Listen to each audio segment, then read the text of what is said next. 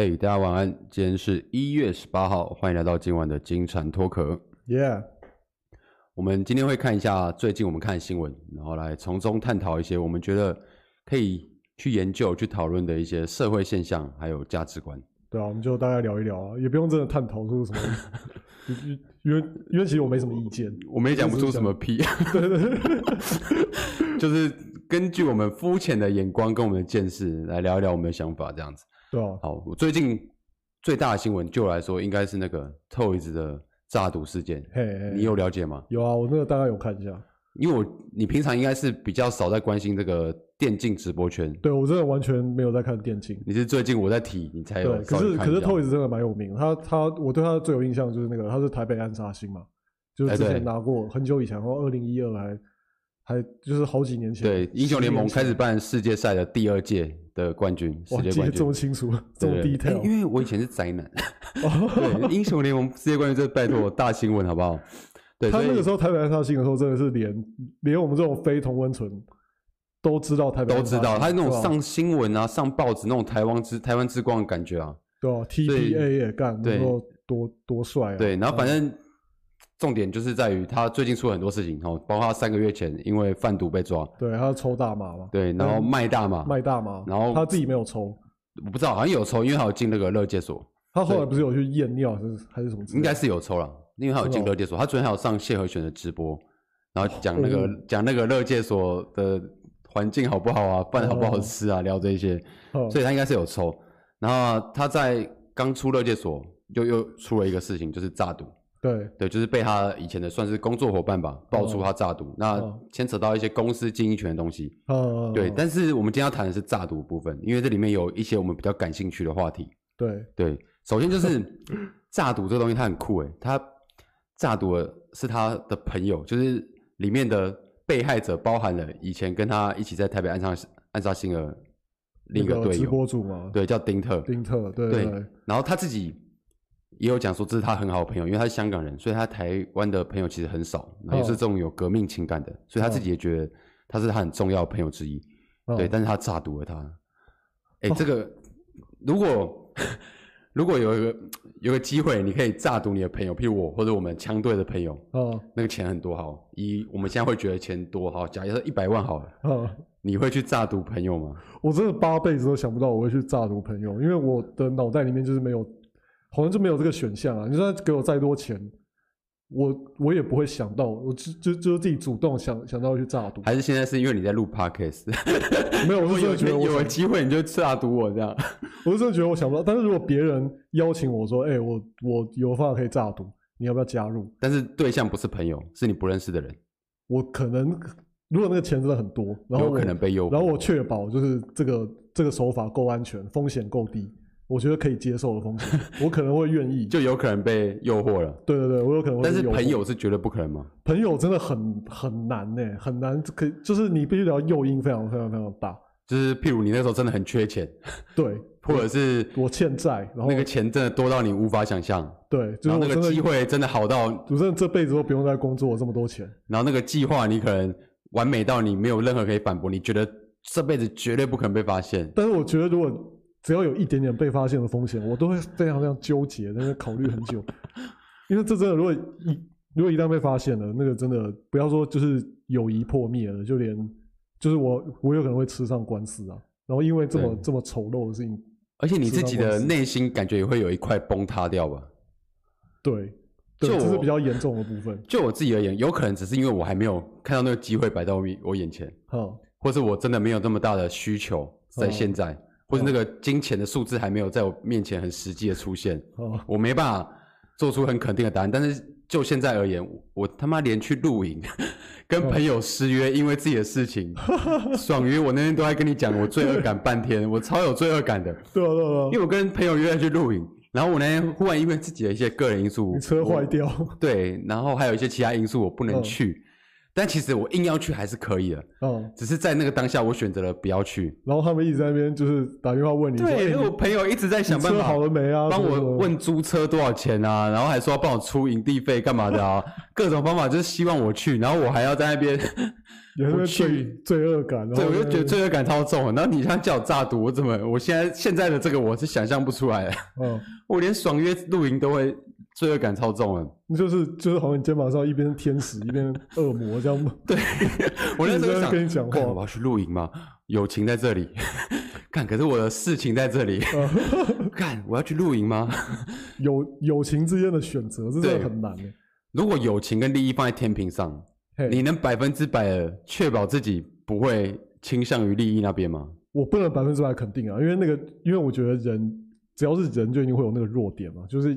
一定会被会有被诱惑的时候。对，其实我们自己的工作每天就是在做这种选择啊，就是利益跟友情。就是你朋友要来找你买枪，哎、嗯、哎、欸欸，可不可以算我便宜一点？你要赚他的钱吗？还是你要算他便宜一点？对，因为你然后自己赚不到，你给他折让了，你可能自己就赚不到那么多这样。然后就去，就是你每次都要面临这种选择，或是或是什么，他要、嗯、他要你改一把枪，他就说，哎、欸，维修费可不可以算我便宜一点？我就觉得这个是我每天都要面临的选择，但是我还是觉得我每次都会。就在这种小蝇蝇头小蝇头小利上，你会选择友情？我会选择友情，我就就就不要赚了，反正就卖给他这样，对啊，大家开心比较重要。好，那还有一个例子是你应该比较可以感同身受，就是友情跟爱情放在天平两边。哦、这个因为你之前不是单身的时候，天哪，很常遇到这件事情。对对，就像有一次我找你帮我拍片，还干嘛？对，然后你在那边一开始跟我说，哦，OK 啊，帮忙啊，可以啊，没问题啊。对，就我发现觉得那个时间越来越晚，大到 晚上九点半过。对，你的表情越来越凝重，然后越来越不悦，然后越来越没有耐心。对，对，就很明显的你的天平已经倾斜了。那个时候，干，我还记得我每次都都是就是就是你们约我，然后说，哎，那个你会不会要提早走？我都说，我都会自己在那边讲很大声说，没差，不用管他啊。老子就很有男子气概的样子，啊、男子出去，男生出去干大事，然后女人在那边讲什么话，就是不要管他。可是大家就是只要到了大概九点半之后，然后他传讯息说：“哎、欸，我下班喽。”他也没有说什么，他也不用问我说你在哪，或者说你几点回家。他只要说焦躁啊，对，他只要说我下班喽，我就觉得看什么意思？所以我我。我现在很晚嘛，现在几点？现在是不是该回家了？我是不是该回家？我回去会不会吵架？对对对对，他现在就是就是他传这个话，他他的他的语气是什么？我一开始这边焦虑这些 超孬的这样子。然后可是可是我在你面前，我还是会装这一副啊，没关系啊，反正我就拍完了，就对啊，就是大家什么难得出来聚一聚，然后。可是只要到某个时间点，我就自己说好，我要先走了。对，每次都这样，一开始都好像很很 OK 这样，然后到后来越来越挤，越来越越想赶快回家。对，然后突然说好了，我等一下就要走了。而且我跟你讲，爱情 VS 友情这个课题，嗯，通常只要在你勃起的状态下，在你勃起的状态下，那个爱情的重量会忽然变超高。对，那个天平突然就歪了。有有那个时候你朋友的脸什么，全部你都会忘记。你会整个满脑子都是女倾向于女朋友那边。你在那种，你在那种状态下，不管你朋友找你做什么事情，你都你都会觉得不重要啊。反正下次还可以，还有还有下次。对，但是当你解决了，你知道你小老弟的那些小麻烦，出来了，你变成贤者模式以后，你瞬间朋友那些智障的笑脸就会填满你的脑海，你就会充满罪恶感。对，你就对我说，我怎么？为了女朋友没有没有跟朋友他们出去，还是干嘛干嘛？对啊，就想说我我这样是不是很坏啊？我这样对他们，对贤者模式下就会开始对倾向于友情那边。他们每次都第一个想到我，然后我却这样子，就是每次都不要去。他们要什么什么去吃火锅、要喝酒还是干嘛？然后我然后我我都不读不回，然后打电话来我也未接。对，这种东西很过分，这样。对，这种东西可以放在各种。天平两边的选择上，其实会因应当下的环境跟你的心理状态，对啊，去做倾斜，这是浮动，这是其实没有人可以说得准。友情的价值是浮动的，对，就跟股价一样。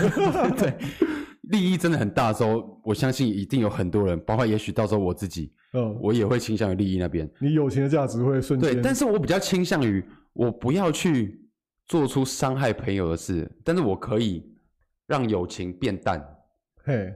来换取利益，但是我不要伤害朋友，嘿来换取利益。因为伤害别人跟你没有选择那个友情是完全不一样层次的的问题。对，其实不同层次的，就是你要这个利益，如果你可能要远离这个这群朋友，你可能你要不跟他们出去，你要跟不他不跟他们来往，嘿的话，我觉得这样还可以接受。嘿，但如果是要害到他们的人生啊、财产啊，嘿嘿嘿，他们的名誉啊。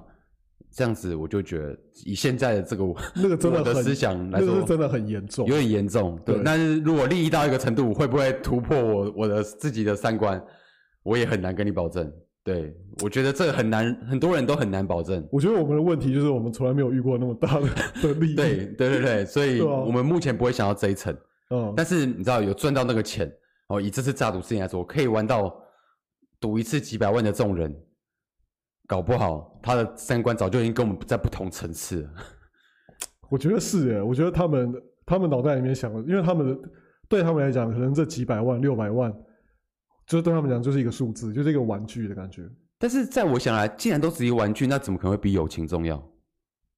对吧？嗯，对，所以也许是更根本性的，他们的世界观跟某些价值观就跟我们这种平凡人不太一样。一样对，对，反正炸赌的人就是那个嘛，Toys 嘛。这个电竞直播主，对，他也其实也出来承认，就是哦，我是垃圾，就一切事情他都承担起来，然后也在大众面前回答问题啊，干嘛？所以我觉得这个其实没什么好讨论的，就是错。对对，但是我其实觉得还有一个更有趣的点在于，那个被害者哦，也就是被诈赌的那个人哦，对，因为事实上他在被诈赌以后，他有和 Toys 签一个他所谓的和解的合约。哦，因为他当初当初抓诈赌的时候，他有录下影片嘛？对对，那 Toys 是一个名人，对对，这个影片如果流出去，或这件事情扩散出去，一定是对他非常不利，他的他的名声就破裂了。对，所以他有针对这件事情，他除了拿回他被诈赌的本金以外，他还有向他索取了六百万的和解金，来确确保他不会把这个影片流出去，还要把这件事情说出去。讲好听点是和解金，那其实就是封口费哦。封口费。那我现在想要探讨就是。这个算勒索吗？对，这个算勒索吗？他自己是讲不算，他觉得这个、就是。他当然他没有去直接回答算不算勒索，但是就他的口吻和他之前在直播里面表达的他的想法，哦、他应该不觉得这是勒索，然后他觉得这是一个你是诈赌的人，你 OK，我被诈赌的人也 OK 的数字，我们两个都 OK，那其他乡民哦，你们是在讲你们什么事？对，他是这个态度，所以他的眼光看起来就觉得这是一个双方都同意的和解。对和解的协议金额，对，但是在我们这种平凡人、吃瓜群众眼里，好，假设这件事情发生在我们身上，哦，你被我诈赌了，我被你诈赌了，对，对，那你抓到我，而且你拍有影片，然后我觉得你很过分，你觉得很过分，那你会怎么做？你首先第一件会做什么事情？就直接去告你啊，就直接去警察局。你会先把我赢你的钱叫我还你吗？我会，我会，我会先叫你还你。先在现在找我跟我说吧。对，然后叫然后叫你把那个金额赔我。好，我你譬如你你输给我六万，我诈赌你六万，我全部还你了。好，然后我也跟你说对不起，我以后真的不会了，我这是鬼迷心窍，不好意思，不好意思，这样跪下跟你道歉这样。嘿，嘿，嘿，然后我看我我这时候就会看你的诚意，跟看我们之间友情的程度，还有当时的气氛，友情的价值，决定我要不要跟你继续追究下去。好，假设你如果我你拿完六万，你还觉得不爽，你还觉得干，我如果没发现，你有可能还会骗我更多钱。对，然后或者是我诚意让你，我的道歉让你觉得不够诚意，那你会怎么做？我觉得直接去告啊，对吧？你就是告我，因为你就算有我影片，你散播出去，我只是个 nobody，有什么差？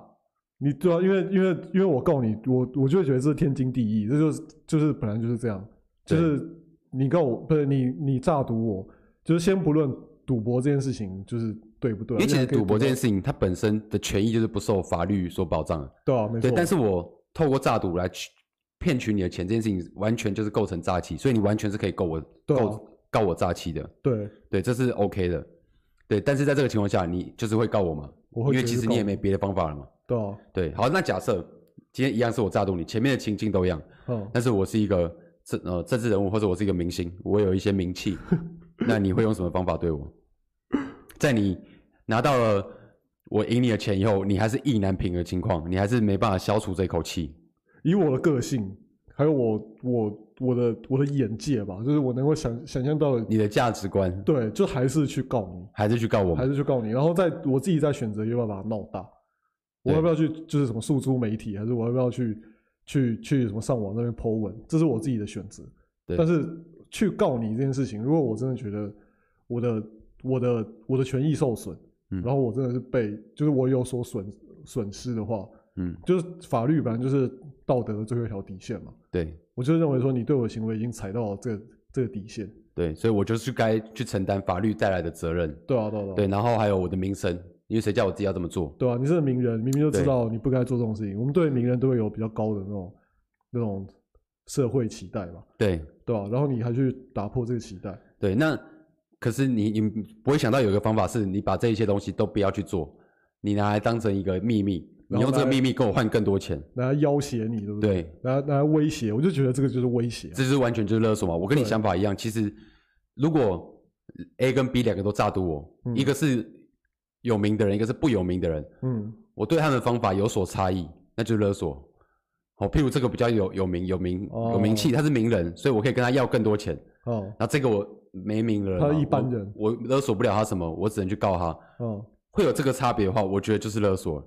如果你对所有人都是一视同仁，对，我觉得就不算勒索，不管他有没有名。哦，所以说那个就是那个勒索的那个金额啊。嗯，它是取决于说这个人，因为他的他的名声如果没有败劣，他他的名声所值的那个价值，就是他去勒索他，他好像勒索他六百万嘛，对，勒索他六百万，对，所以所以他认为说，Toys 这个人，他今天如果名声没有爆裂的话，没有破裂的话，他靠他的名声可以可以赚到的收益是超过六百万，对，超过六百万，所以他觉得六百万没什么，对，他觉得没什么，他甚至有提到，如果今天是王力宏。或者什么更红的艺人遇到这件事情，一定不止六百万。哇！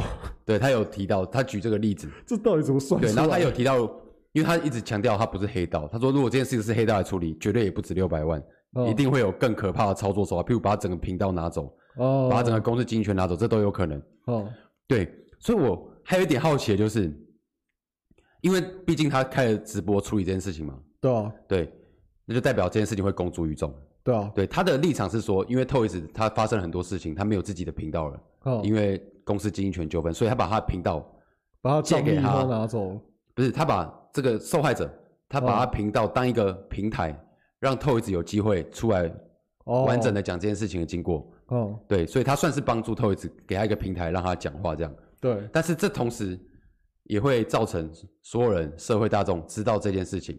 哦，甚至知道他跟 Toys 要六百万和解这件事情。哦，所以他我会觉得他愿意这样做，愿意让这件事情公开，代表在他的社会，在他的价值观，在他的世界观里面，这件事情不算违反道德，也不算我们刚才所谓提的勒索，所以他才敢让人家出来知道嘛。对啊，对。但是在我我们的世界观里，我就会觉得我这样就是勒索啊，那我我才不要借你平台嘞，我这样人家就不不就知道我跟你要六百万吗？这样子我名声会。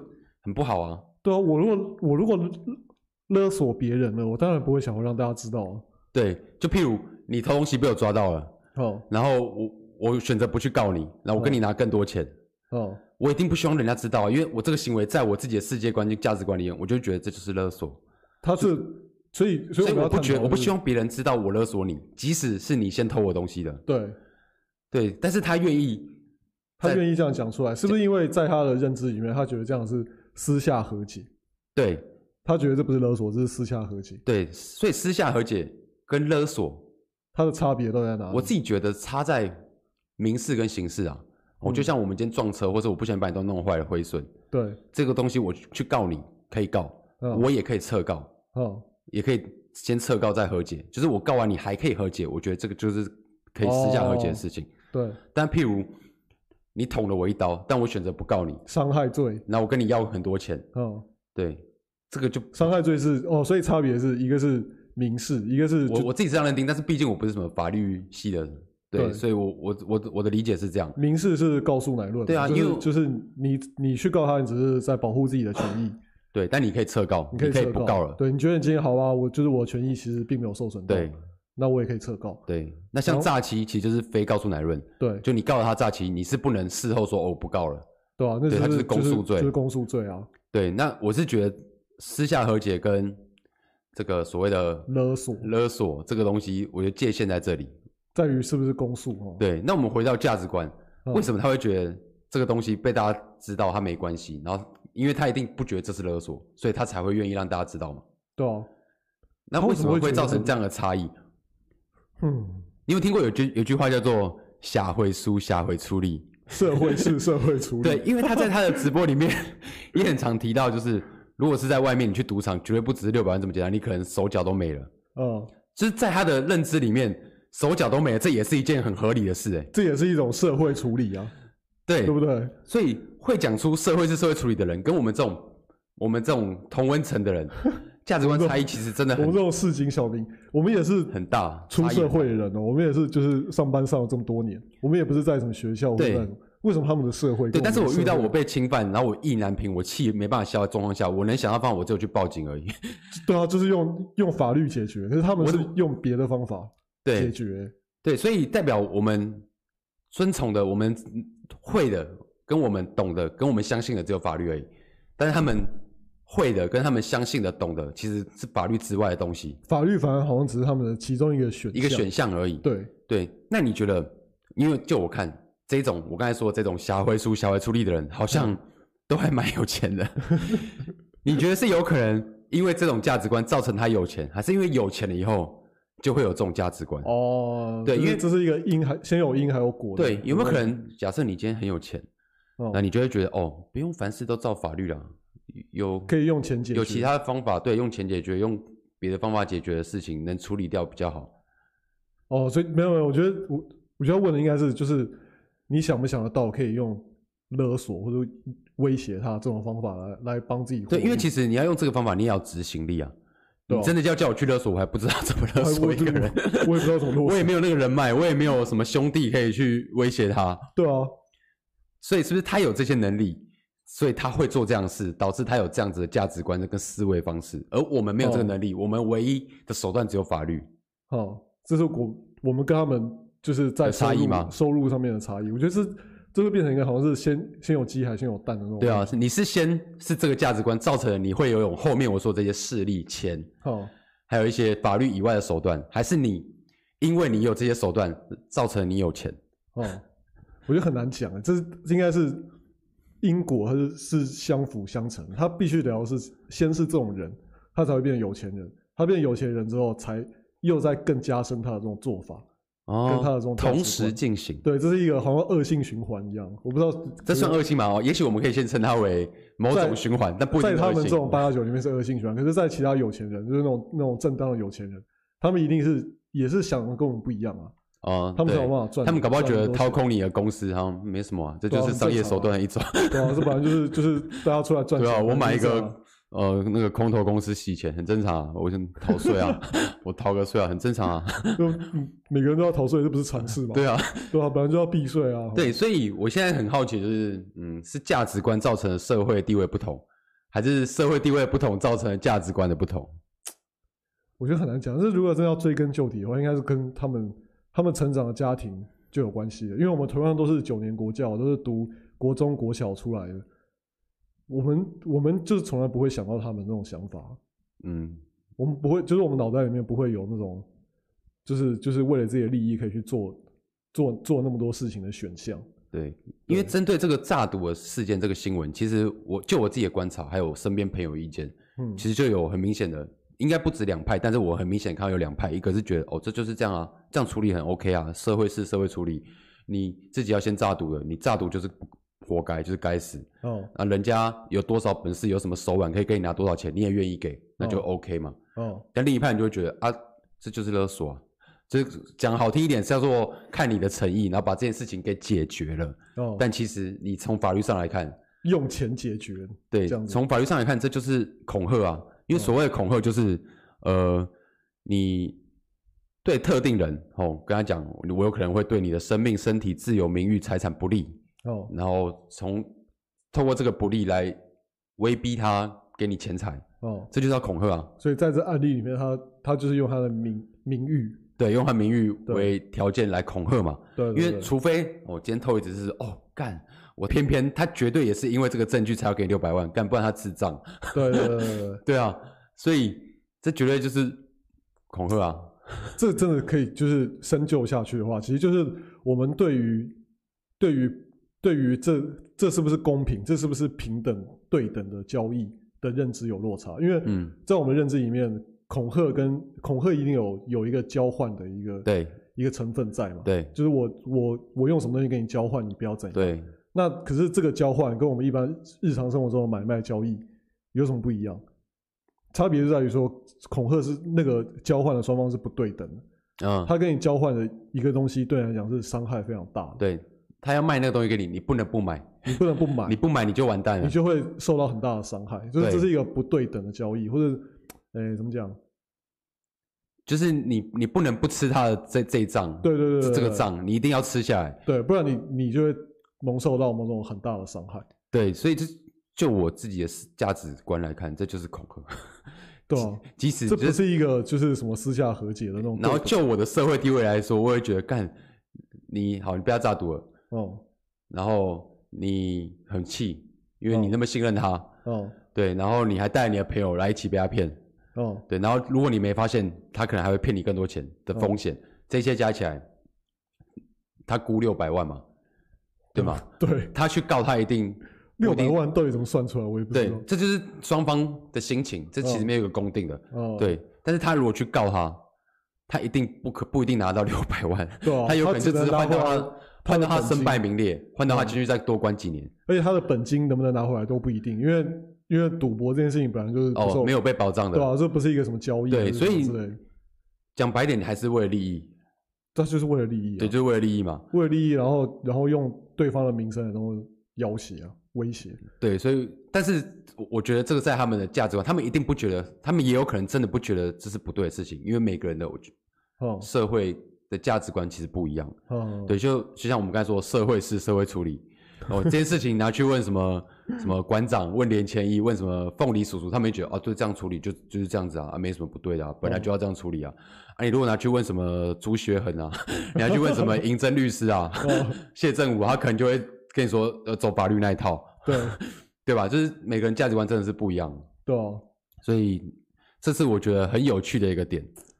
可是你不觉得最近这几年，就是像什么馆长他们那些的，就是这种我们我好，我讲难听点，就是八加九价值观，越来越就是变成一种，好像算是一种加分，是是一种就是越来越主流，然后越来越多他们的价值观会出出现在我们眼前被看到。对，因为其实，在早年间可能我阿公我爸那一代哦。哦，这套也是很吃得开的哦，黑道嘛，因为那个时候民智未开，对、哦，然后知识水准其实还不高哦，然后黑道是真的很有很大的影响力，对，对，对，他们以前应该就就是就是真的会跟警察，他们就是黑黑道白道，他们是跟警察一样，是一个在维维护秩序、维护和平的一个一个实体的，对，但是到了我们国小国中那个年代。也许黑道还是有影响力，而且也很大，只是我们不知道。但至少在我们的流行文化里，哦，在我们的同才认同里，八九这个标签会慢慢变成一种像是贬义。对，他们是被妖魔化了，对，有点贬义的感觉，被污名化，对，被污名化。但是到了现代，好像八九又变成一种蛮有魅力的人格特质，嗯，对吧？这几年，就是在我看来，我会觉得他他代表的是第一个有男子气概，嗯，就是他们敢敢讲敢做，嗯。然后，然后，然后有声有势，有钱有权。对，第二个就是有钱。对，然后他们他们通常都是有有有开公司啊，有然后有什么什么动不动就就开跑车啊，开对带小弟啊，然后穿阿玛尼啊，对吧、啊？然后然后都会搂一些什么漂亮的美女在旁边这样。对，所以我们就会羡慕他们这种形象啊。对，所以这个东西真的是随着时代也会变，因为其实就像男生的那种女生的理想型一样，哦，早期有那种哈日。对，然后有一阵子什么流行 A B C，对什么握 手，对我小时候很流行，我小时候就是王力宏还要红那个年代。对啊，握手文不好。对啊，这种 A B C，然后什么陈冠希，嗯，然后到近代又变了韩韩流，韩系，对韩系美男子，对，又非常的受女生喜欢，所以这种人格特质的魅力真的是随时代不断的在变，其实跟价值观也很像。嗯，对。那其实不知道以后价值观会变怎样，我们会不会？这样讲好像自己很老，但是但是我们现在就是就是看这些年轻人价值观，我们会觉得他们已经不符合我们当年所认为的那个价值观。你其实你爸在看你也是这样，我、哦、真的吗？我觉得这是一个必然现象。你爸在看你现在的价值观，搞不好还觉得跟我们当时不一样。你怎么现在年轻人喜欢这一种？天啊！所以我们渐渐变成爸爸了吗？对啊，光一条牛仔裤破掉，对，就是这你我们现在是流行，搞不好其实已经不是流行，但我还觉得是流行。现在好像有越破越大的趋势。对啊，然后但你阿嬷就会把你封起来啊。对啊，阿嬷就觉得啊，你怎么裤子破，怎么还在穿这样？哦，是不是很？是不是？啊、是不是没钱？阿妈要不要给你一点红包什么？对啊，所以其实这个价值观跟这种人格魅力的那种特色，其实是会一直随时代不同不断改变。嗯，那像刚刚我们提到勒索这件事，它其实算一种私刑嘛。所谓的私下和解啊，我们不要称它为勒索，因为他们定调为私下和解。对，这其实就是这种私刑吧？是啊，他他跟他要六百万，这是一种私刑啊。对，就是我我不走法律啊，但是我们谈一个你我都能接受价钱，那这其实对我来说这就是私刑。哦。但请你仔细想，那些什么蝙蝠侠、蜘蛛那种超级英雄，他们也都是私刑。对，对啊。他们他们很明显，而且他们是用暴力的私刑，他们直接把把犯罪打趴在地上。对啊，但是这种私刑。为什么他人家会觉得它是一种你知道良善的象征？他们因为因为他们用那个私刑的的出发点，他们的动机就就法律上面来讲，他们的动机并不是让自己获利，而是、哦、而是让让公众获利嘛。哦，他们是为了公众利益、公众利益而做的私刑。对。哦，那回到刚才和解金那件事情，不管他是不是为了自己利益，甚至他只是为了寻求自己的补偿，对，都是出发于个人，都是出发于个人、啊。所以这种私刑可能就。在我们观感里就不会这么正面。对对，那像怎么中国古代那种侠客啊，那其实也都是私刑，因为他们也是所谓的江湖嘛。对啊，他们路见不平拔刀相助。对刚哎，什么下回书下回出力嘛，江湖事江江湖处理。对啊，这也是私刑，他们也是私刑，也是比较偏正面的。嗯，可是我觉得那也是，因为他们他们也是就是出发于公众利益，或是不见得是公众利益，也有也有可能是出发于某种价值观，他们自己认为对的个人理念对。他们认为这样做是正义的，哦、是是对的，哦，或者是有什么门派，他们是正义的，嗯，他们是路见不平拔刀相助，就是会有不平，会有会有就是要拔刀相助的这个部分嘛。哦，所以我觉得其实私刑这件事情，它在人们心中的那个形象正面与否，其实取决于第一，当时人们觉得法律就就这件事情来说，法律能够能够带来公正的。保障，对对，对，对哦，如果法律这个时候大家都觉得就这件事情来说不够公正，那私刑就会被大家所爱戴。嗯，对对。第二就是这个东西，这个私刑的出发点是不是利于更高的理念，哦，而不是在个人利益上？对对。如果你只是为了个人利益的话，那就那这个私刑就是不好的私刑。嗯，对。而且而且，我觉得就是像我们现在二十一世纪，已经不会用不会鼓励大家用私刑。也是因为我们相信，我们相信我们的法律，就是我们还，我们会认为说法律还是有有有存在的必要，有一定存在的功能跟价值。对啊，它它最主要功能就是调查，然后让就是让所有人都可以讲述自己的自己的立场、自己的看法，然后看看是不是真的有，他是不是真的有违法嘛？嗯，但是私刑就是就是没有任何没有任何就是，他就是就是我认为你做什么坏事，我就直接处罚你。但是也有可能，像这次和解金事件，他们也是双方协调，两边都 OK 啊。嘿，对啊，两边都 OK。那他跟法律有什么差别？对对啊，他他这就是没有什么什么调查层面的问题啊，因为他自己也认了嘛。但是他的出发点不一样，就是他为了个人利益啊。嗯，他为了自己的利益。如果是以法律去执行这件事情的话，他还有一个效果，就是可以匡扶社会风气。哦，对、啊，因为这件事情，因为如果当初这件事情没有被爆出来，诈赌的事情没有被爆出来，嗯、他们复合解金就都没人知道了。哦，对，对，所以这个人他就算诈赌，他是一个坏人，大家大家也大家也不会知道，那他一样可以靠着他的好名声赚很多钱。所以法法律还有个功能是导正社会风气，对，导正社会风气。我想真的就是这样，因为所有的法律的判决资料你都可以上上网查到，哦，就无所遁形，对不对？所以他除了还给被害人一个公道以外，他还有。让所有人当做一个例子看的这个功能哦，杀鸡儆猴对，杀鸡儆猴功能 对，但是你如果用私刑，可能就没有办法执行到杀鸡儆猴这部分的功能，嘿，对吧？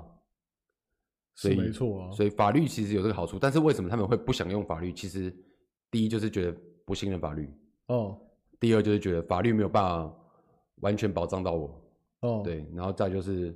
他可能觉得干法律抓去关不是我要的啊，他抓去关我不会气消啊，我一定要赔我钱啊，或者断我断他一只手，我才会气消、啊，他才会气消，他就是感情上面没有办法靠法律对来来弥补。抒发这样。对对对。对对对，这就跟所有施行者的想法其实都一样啊。所有施行，不要讲超级英雄那一种哦，所有那一种施现实中的施行案件，其实都是因为法律的处处罚方法没有办法弥弥补他的损失。对。对啊，或者他觉得法律太慢，法律不公正，他不信任法律。对，可是像我们这种一般市井小民，我们就不会认为法律不公正啊？会吗？我其实不，我其实没有到很相信法律。哦，真的吗？但是主要是我为什么会选择走法律的原因，就是因为我除了法律，我也没有别的法子。哦，我们又不是什么八加九，我们没有什么兄弟可以去绕人围他。嗯，我也没有什么东西可以威逼利诱，我只能走法律啊。对啊，所以我才会一直一直在好奇，是不是等我有了这些东西，搞不好我也不会这样。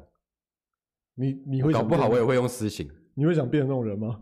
我不知道我会不会想变啊，我还没变，哦、我还没有那些东西，我不知道。我们只是没有那个机会而已，对不对？对啊，搞不好这是很难讲的。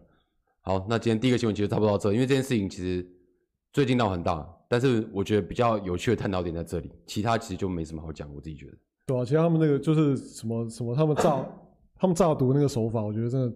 其实还蛮拙劣。二十年前的德国科技，对啊，他们在淘宝上面买到那个赌神就用过了，对对对，易晶型眼镜，对啊，这有这有这么好骗？那为什么不大家都来骗啊？哎，就是朋友嘛，就算我约你过年来，我打个牌，你也不可能怀疑我会骗你钱啊。哦，对啊，对啊，就是不会提防那些东西。就是诈赌人跟被诈赌人都是初心者。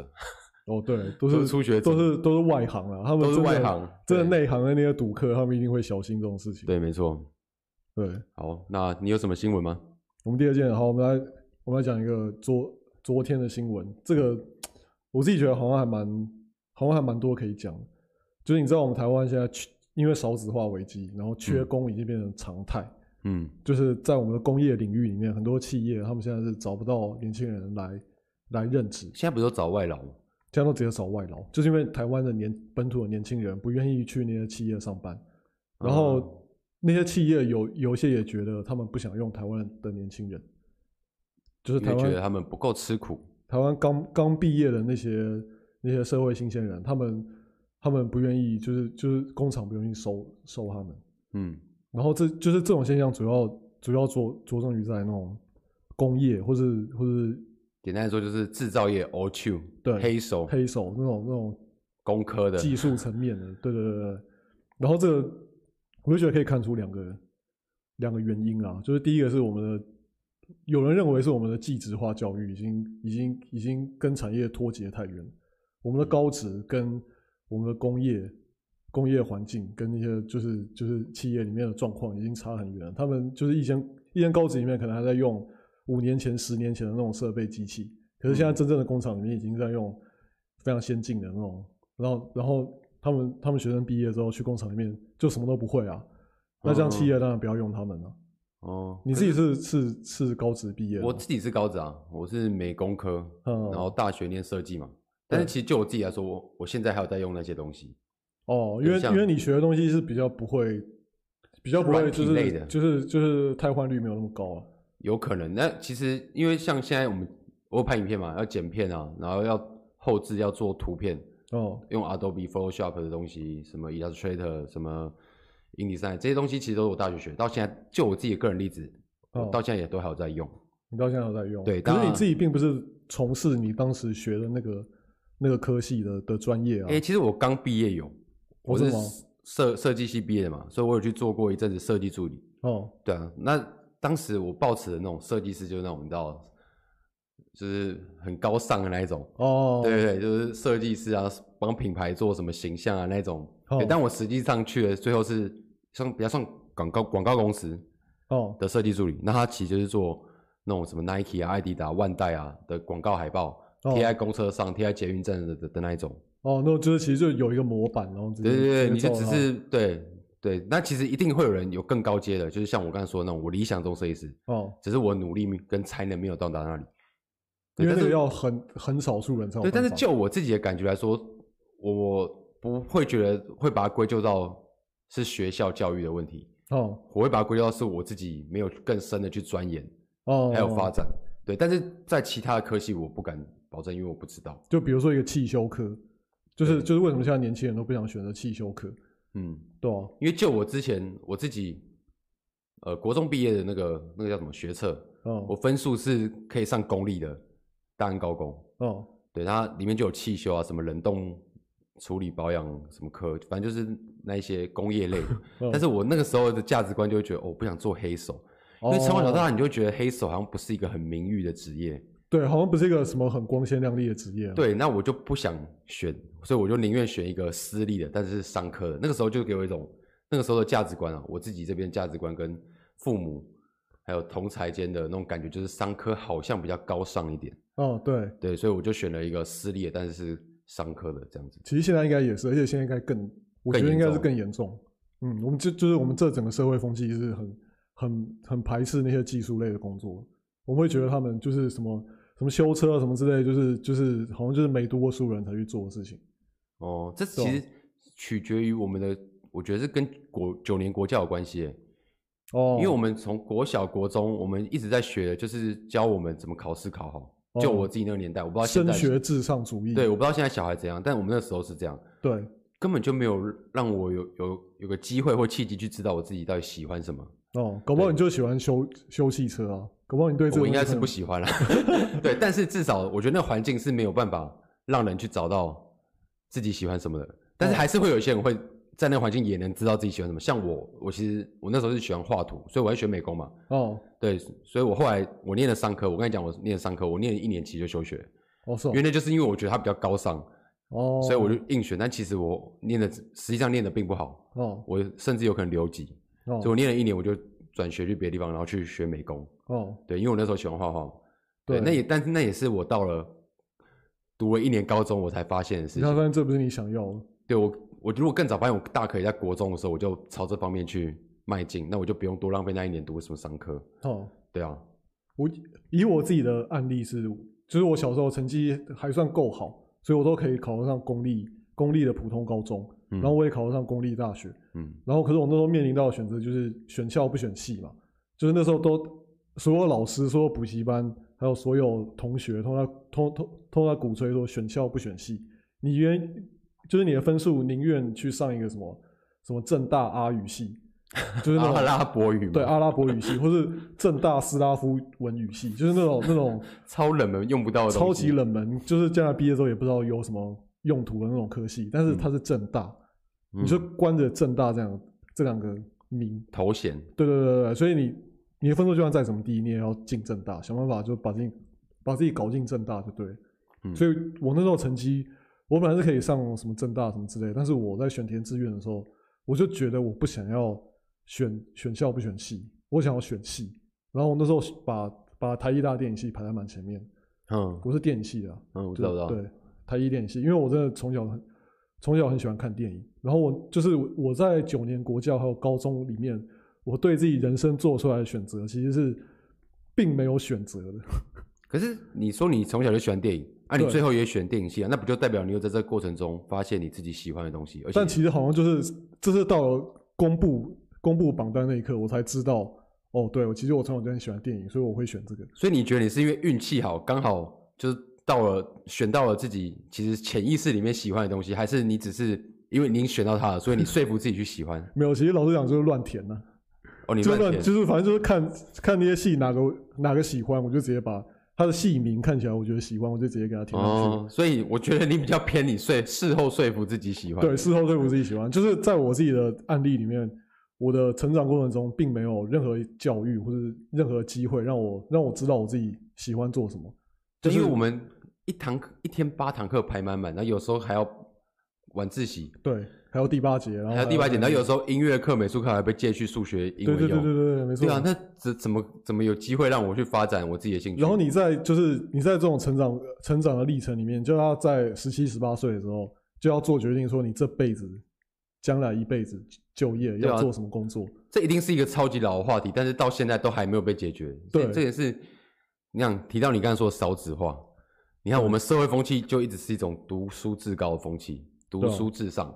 然后小孩子又少了，所以因为大家都读书嘛，大家都去商科，对，大家都去普通高中，对，没有人想要做那些动手做的工作，对，那没有人做黑手，对啊，那当然会缺工啊，是很合理。然后就只能一直找找外劳进来，或者是那些那些很老的老师傅，让他们放着继续在那边不让他们让他凋零，然后技术没办法传承。对，然后然后就是就是社会不要年轻人，年轻人也不要这个这个行业。对，就是这是一个循环，真的是恶性循环。对啊，你看，就以我们国外的例子来说好了，国外我们看很多美剧、很多电影，那种家里有车库，那种假日爸爸都在家里自己搞汽车、搞摩托车，那边修修汽车、改车这样。哦、对对对对，台湾就很少这个画面了，大部分换一个灯泡，你都要直接开去给人家换。对啊，如果就是今天方向灯坏掉了，就直接开进修车厂去。对啊，因为第一你会觉得它很便宜。对，你不会花多少钱，然后又省时间。对，你不会想自己动手，甚至他开贵一点，你会觉得，看你怎么换个灯泡这么贵？哦，我知道了，因为差别在于美国或者外国，他们他们的他们的这种技术服务是很贵的，他们宁可自己动手来。哦，他们如果开去今天如果开去修车厂给给别人修，可能会收超超贵两三千块，嗯，只是换一个灯泡，那、嗯、他们就宁可自己来。可是我们台湾不一样啊，我们台湾的我们台湾的技术是不值钱的。就是我今天要帮你换一个方向灯，我要把整个保杆拆掉，我在那边弄很麻烦，然后我跟你收六百块，你什么哈怎么这么贵？一个灯泡六百块？对啊，这样之前就有一个那个、啊、影片、啊，网络很好笑影片，一个小孩大学生吧，然后去机车行，嗯，然后好像装什么手机支架，嗯，然后装完那个师傅好像跟他说一百块两百块吧，嗯，然后那个大学生说啊要钱哦、喔，看，然后那个那个师傅不用钱哦、喔，那个师傅直接爆气干，来不用钱来，我帮你拆下来，你自己自己装，对。他直接爆气，就是在我们台湾人的价值观里面，就会觉得这些东西不值钱，对他们也没有尊重。哦，对，所以这其实就是一个不断恶性循环的原因啊。对啊，为什么？你不尊重他，然后造成了社会风气普遍不尊重，那你当然就觉得这工作不好嘛。哦，那将来的小孩子就不会去选想学这个工作嘛。哦，然后他就更不值钱，他就更不值钱。对，对啊，像我自己就是每天在那帮客人修枪。我也是常觉得，我我我帮你拆一个 box 这么辛苦，然后还要。还要在那边就是说所有轮对螺丝，然后所有齿轮要帮你，然后零件装去有时候还会不合，对，还要测试。这样跟你收我六百块，还好吧？啊，好贵哦。然后然后会 会觉得说，还我才买几个零件，对，然后你帮我做上去，然后这样要收六百块，对，所以这是这是真的是普遍跟我们的人们对于技职这件事情，嗯，不够尊重有很大的关系。对，还有还有整个媒体吧，就是我们媒体一直在。鼓吹大家说，就是就是什么网络媒体啊，整个社会，他一直告诉大家说什么人生只能活一次，你要做自己喜欢的事情。嗯、对，然后那些媒体，譬如什么电视剧，你他常常那种做工的人，你就把他拍的很苦，很可怜，很可怜。那你长久灌输的印象就是他们很可怜，那你还想当可怜的人吗？他们在做自己不喜欢的事情，对，对，对，他们他们是就是就是为了钱在做自己不喜欢的事情，这是一个很可悲的生活。对对，他就是整个媒体在给我们告诉我，就是对这个答案。所以，我们如果要改善这件改善这件事情，其实应该要多拍一点媒体视频，譬如很开心的在做工，很开心的在改车。像国外的那什么爱车大改造的频道，哦，我就觉得他们改车的时候看起来很快乐，很开心，快乐，对啊，而且还是真的可以赚到很多钱。嗯，对对，那我台湾就是缺乏这样子的媒体跟这种这种类型的输出。台湾还是有有很多人喜欢改车啊，可是他们改车，他们就是他们只是用钱来改车，他们没有自己动手做。哦，对，我们应该不要去拍那些车多帅，改起来多强这样，我们应该去拍那些改车的人多厉害，哦，然后靠改车赚多少钱，然后他们再从中多从中得到多大的快乐，哦，这样应该会有效于提升这整个恶呃减缓这整个恶性循环。我自己觉得，对啊，可是我想就是就是我想我在想的事情是就是做自己喜欢的事。这件事情到底是到底有没有定义，或者有没有一个标准在？什么叫做做自己喜欢的工作？就是你做的时候会觉得很爽。像我们现在做 Podcast，我现在还是觉得很爽，嘿，不会觉得哦好烦的不想录 Podcast。那我觉得现在可以称它为喜欢。喜欢的哪一天我会觉得干，今天不想录，那个时候就是。对啊，就是那个那个喜不喜欢是也是浮动的，也是浮动的啊。对啊，就就是你要先做这个事情，才知道你喜不喜欢。对，你总不能说你你你觉得说我今天。我很喜欢修车，然后我就去选汽修课，结果进去之后发现干好脏、好累、好辛苦，钱好少，我不喜欢。所以才说在国年九年国教的时候要有更多的尝试机会。对对对对，试错机会要更多元。对，要更多元，就是各种事。我甚至可以觉得吼，你也不要帮我们排说什么各种体验，那个其实没什么屁用。那只是过过水，你就给他们多点时间哦。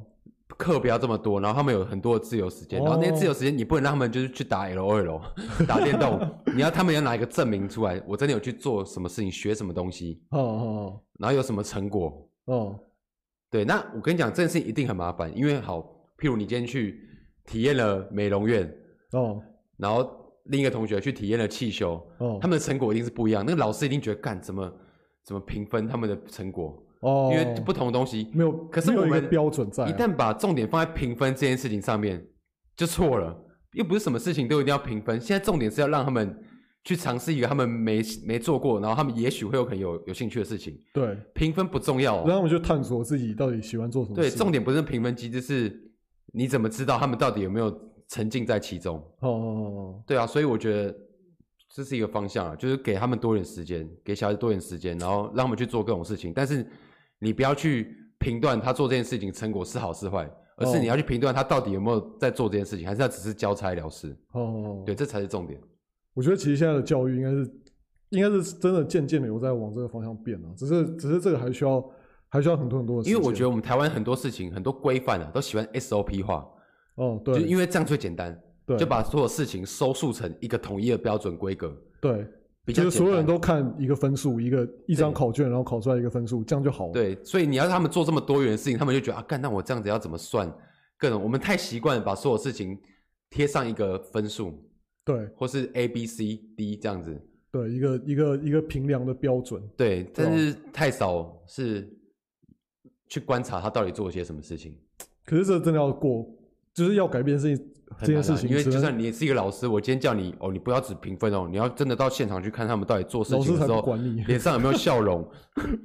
对，这又可以牵扯到，因为老师薪水这么少，谁要撩你啊？对，这整个产业，这整个生态圈，哦，整个循环需要慢慢的改变。对，每个点都有需要改进的地方。就是像我们这一辈的，我们我们小时候就是用这种方式被养大，我们就是读这种学校，然后考这种试，然后在那边。升学长大了，所以我们生出来的小孩，我们也会很自然而然觉得他们应该要，应该要成绩很好，嗯，应该要分数很高，对，对啊。可是，可是我们其实我们想法是需要改变的，我们应该是要让让小孩去探索自己到底喜欢做什么事情。对，可是讲是这样讲，搞不好到时候你生了小孩，你会觉得哦，那个感觉我就觉得很苦。如果我小孩他每天在那边打 LOL，在那边打电玩，然后跟我说他要当当当那个什么电竞选手。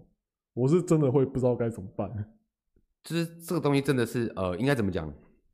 你不能只看这件事情它的目标到底合不合理哦，而是你要去评断这整个小孩子的品性、他的素质、他的个性，还有他的各项能力到底走这个路有没有可能？那如果有可能的话，还需要做什么努力去帮助他做这个努力？哦，那如果不可能的话，你要怎么让他知道不可能？哎，对，所以像之前。那个啊，有个电竞直播主叫丁特哦，他就有说他想要办一个电竞梦摧毁营哦，真的吗？他就办一个营队哦，然后你有时候想当职业选手的人进来，来，我让职业选手跟你打哦，好，你如果打不到什么样，我我就告诉你，你滚回家吧，你这辈子不可能成为电竞选手了哦，不要做梦啊！哇，一方面又可以让你，你如果真的想训练。哦，好来，这一定练得到，这都是专业的。哦，你可以变强。你如果真的有才能，我还可以发明日之星。哦，那你如果是个废物，让你提早知道你是废物，你可以滚了，让你梦醒。对，这其实是一个还蛮好的方法。对啊，对，所以各种领域其实都可以有这种这种东西，你知道吗？这种 这种梦醒营吗？梦摧毁梦想摧毁营。所以如果是汽修科的话，可以有也可以先有一个你知道梦想启发班，哦，先让你知道初步的让你觉得你对这东西有没有兴趣。哦，好，你真的上了几次，你觉得有兴趣了，你再去那个摧毁的地方来测试，你会不会被摧毁？哦，哦，哦，那你如果被摧毁了，你还是有一颗坚定的心。你如果真的这么坚定，我相信你一定未来未来有一番成就。那你如果就这样真的被摧毁，那你赶快换个方向吧。对，对吧？这其实好像还不错哦。像像我们的成长经验都是我们我们到了出社会的时候才。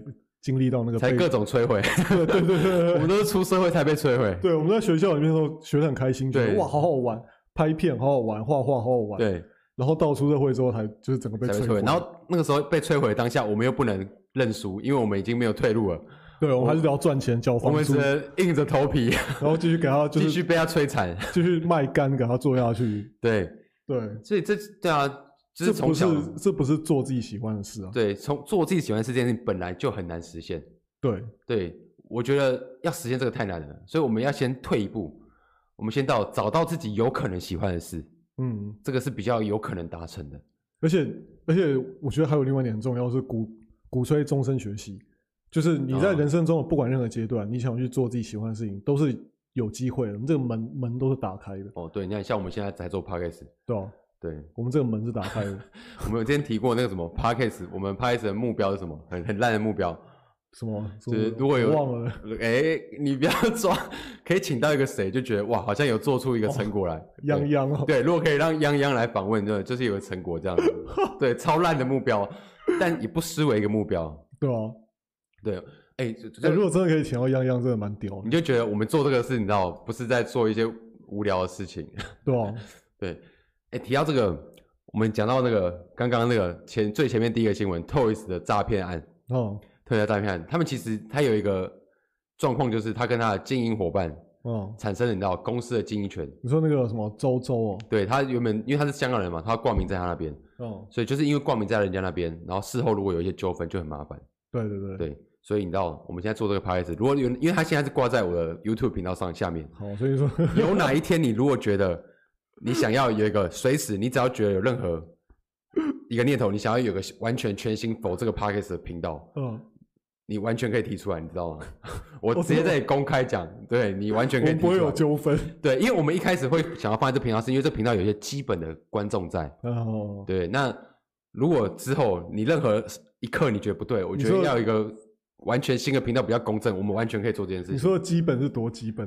大概两百人、三百？没有，你你觉得就你觉得就好，因为现在是挂在我频道下，我没差啊。哦，是吗？对，但是如果哪一天你忽然想要有个全新的频道，我完全 OK，完全接受这件事情。没差啊，就这样。反正我们在任何时机，我们我们播映的管道也蛮多的，不是吗？哦，对啊，还有很多管道。对啊，除了 YouTube 只是其中一个啊。哦，对对对，其他都是全新的，只有 YouTube 是挂在我原本的频道下面。对啊，对啊。对对，但其实这个，也许刚好哪一天干我们超红，然后我们月入五十万，然后我们这时候要算账，那你觉得因为 YouTube？你知道，我们就要看哪一些观看数是属于我之前影片，哪一些是属于 Podcast，这就很难算了。你就会想要开心的。如果有那一刻，你就可以直接告诉我。你现在想这种烦恼？没有、欸，我们要有先有远大的志向。哦，对啊。对，如果能够发展到我们会因此纷争的那一天，代表好事，因为那个利益大到我们会产生纷争。对啊，我们到时候如果可以有这种烦恼，那好处，我幸福的烦恼，对，幸福的烦恼。OK。这让我想到一件超好笑的事，我们之前有一次。我们过年不是不是过年，圣诞节玩交换礼物，对，然后有人拿一个就是烂礼物嘛，我们都有天使礼物跟跟地狱礼物，地狱礼物，他的地狱礼物是是一张刮刮乐，嗯，然后我们就跟他们讲说，好，这个刮刮乐我交换给你了，然后我们就大家一起来刮，然后我们大家我们还没刮之前就在讨论说，哎、欸，这个如果刮出来是头奖的话，我们要怎么办？我们要怎么分？嗯、然后那个那个拿到那个礼物的那个那个人就说，我应该要全拿吧，然后然后可是别人说没有吧，可是这张刮刮乐是他买的。然后我们大家都在这边跟你一起刮，你觉得我们该要怎么分？然后我们就为了这件事情在那边讨论了很久。这是很幸福的烦恼，就算最后平分也很爽，好不好？然后我们就说好，如果是什么百万以上的话，我们就平分。如果你们还这么细的去列出来？对对对对，如果百万以下的小小奖，那你可以独拿没有关系，但是你要请大家吃饭，或者你要买买礼物送给大家。结果大家讨论完之后一刮，什么都没有。哎、欸，我觉得这很重要，因为这真的是一件很考验友情的事情。所以，与其让友情被被考验，不如在一开始还没被考验之前就先讲好。对，先把规则。对，我觉得所有事情跟友情有关的都可以这样，在所有事情还没发生以前，先把这些东西讲好，会比较好。因为我们真的是没有遇过那么大的利益，就是对你说今天如果真的刮刮乐刮中了几千万，我我还真的没有办法想象我会我会愿不愿意分呢？对啊，我没到那一刻，我也不敢想象。对啊，如果我们一起合买一张，然后我骗你说没中。那其实中了，我全拿。那我可以告你吗？你有点，你有点告我，还是你会跟我私下和解？这，这算诈欺吗？这算诈欺啊？那你会勒索我吗？因为因为那刮刮乐我也有出钱，对不对？我们合买。对，对，这算诈欺啊？这算诈欺。对啊，那你会跟我私下和解吗？如果是名人，你会跟我私下和解，还是你会勒？你会走法律途径？感觉好好笑，这很难想哎。嗯，我不知道，我应该不会。哦，我应该不会勒索，你不会勒索我。对，即使我是名人，可是我会跟你就是就是就是抱怨说，哈，你怎么这样？然后我也要看那个金额是多少。哦，如果金额是什么好几亿那种，啊，真的很夸张，你就去告我了。我可能就真的想告你。OK，好，哎，快过年了，嘿，过年你有什么打算吗？嗯，你以前家里过年都怎么过的？就是我们通常都会都会在小年夜或年夜那天回家，然后大家一起煮一个年夜饭。回家是指老家，就不是现在住的地方。对对对，就是我爸妈住的那个老家。然后可是、嗯、可是最近这几年，我爸妈他们规定我们说，我们都要就是每个人都要负责一道菜，他会把厨房借给我们。哎、欸，这很放啊，很好玩啊。我们要就是自己备料，然后自己带着那个食材回家，然后煮一道菜。因为我妈她觉得每年都是她做那么多菜，她有点受不了。那你今年要做什么？我现在就还没想好我今年要做什么。好，我们下一集可以来聊那类，找一集来聊料理之类的。对对对，顺便想一下。可是我其实我做菜的基础很差，我只会做一些就是那种看起来很澎湃，但是其实不需要什么技术的料理。可是。做菜做年菜这件事情，我小时候印象很深刻，就是我阿妈会买超多食材冰到冰箱里面，然后整个过年到过年完都吃不完。哦，然后家也会有这种，还有好几条鱼，每天都可以煮鱼吃这样子。对对对，对，这是我小时候印象。可是过年就一定要买很多东西塞冰箱里面，你家也会吗？我家也会啊。可是我我们家最近有在渐渐的导正这个风气，我们就是说大家不要买太多，大家就是。我们不要以就是我们抓那个量的时候，不要以四个人一起吃的量，我们要以自己一个人吃的量就够了。哦、因为我们我们如果每道菜都是四人份的量，我们一定吃不完。如果每道菜都是一人份的量，那还可以。哎、欸，其实讲真的，就没吃饱就再煮就好了。对啊，所以为什么一定要一定要确保那摆上桌就全部都是吃得饱了？对啊，我觉得我觉得以前是因为我爸妈他们觉得我们就是我刚出社会，我觉得是一个仪式感。没有，他会觉得我们在外面都没有好好吃饭，都没有好好吃饱，嗯，所以一定要那一桌就要很丰盛。对，他会觉得这一年只有这一次能够让你吃饱，但是其实我真的很想跟我妈讲说，我平常就吃的很饱。那你们以前春节、农历春节会去什么南部玩之类的吗？不会，我们会去宜兰啊，因为因为我妈的老家在宜兰，所以就是我们过过年有有一个固定的行程，就是去宜兰。对，但最近有那个变种的疫情，对啊。你们还会去吗？我们可能很难讲哎，应该应该我自己是倾向不要去啊。哦，因为最近这个疫情好像又有点升温的迹象。可是听说啊，因为这好像是变种的，对，我不知道我认知对不对。这个变种病毒好像没有以前的那种病毒这么强，就是它的它的它的重症率没有那么高，但是它的传染性传播率很强。它就有点像于像流感，对不对？对啊，对，所以之前那个啊，副总统陈建仁。嗯，对，陈建仁好像讲过，我们要学会与病毒共存，就是就是就是你要接受它，新冠肺炎流感化，对你你要相，呃、欸，你要接受它不会完全不见，对，它会变成像以前流感一样，或者什么大肠杆菌，嗯，什么什么各种流行疾病一样，它会一直在。就是你得病了，不要太意外啊，你就是就是好好就照顾好自己。这是不是政府知道这是一种洗脑方式？没有啊，这就是就是就是其实全世界的防疫都有分这两派，一种是并存派，一种是。高压防疫派，嗯，我们台湾现在还在高压防疫派，对。然后其实什么中国也是，就是有有有蛮多国家都是高高压防疫，就是我们会把那个疫情的数字控制的很低，嗯。然后我像像我们台湾在这方面算成功，可是大陆那边是为了那个防疫的数字，他们真的是做的非常严格。中国就是那个那数字，为了那个数字，他连饭都不给你吃。对，他是数字好看。他们曾经有一句话你没菜吃。在不准出门，好像是西安吧，在哪个城市？嗯、就是他那时候整个大封城，然后不准大家出门。然后说在西安，你可以饿死，你可以渴死，但是你不能死于武汉肺炎。对，这是就是为了数字，就是为了数字，什么事都做得出来。然后，然后另外一派就是欧美国家，他们就是他们就是并存派，就该做事还是要做。对，那我们尽可能在做我们该做的事情同时，把伤害减到最小。对对对，然后让大家都打疫苗，让大家都有基本的抵抗力，不会重症化。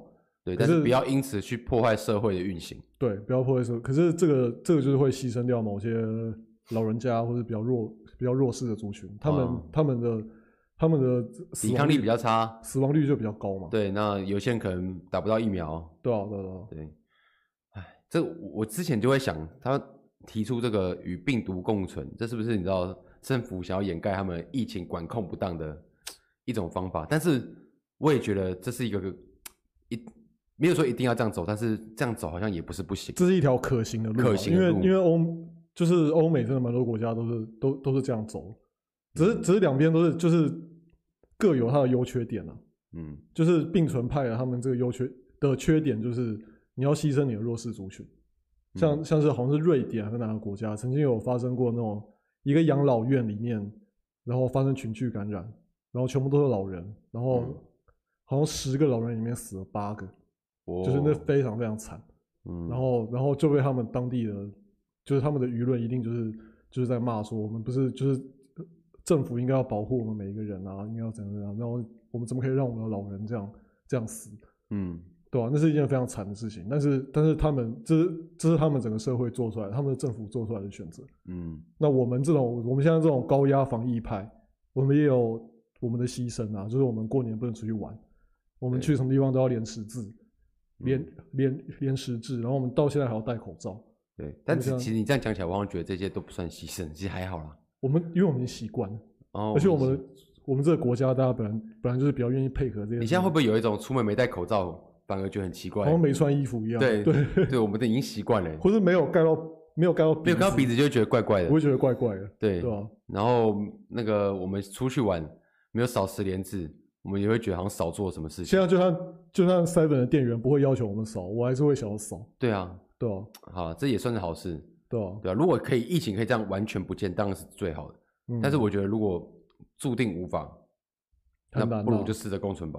很难啊，一定很难。嗯，好啊，希望大家这个春节、农历春节期间都可以健康，然后愉快的度过，然后尽量不要去人多的地方，因为听说什么桃园、新竹那一带最近蛮严重的。对啊，对啊，对啊。对，所以尽量不要去人多的地方。桃园最严重。对，就是在最在安全的范围下，最大限度去享受这个春节吧。对啊，对啊，谢谢大家今天收听，那我们金蝉脱壳，下次见，下次见，拜拜。拜拜。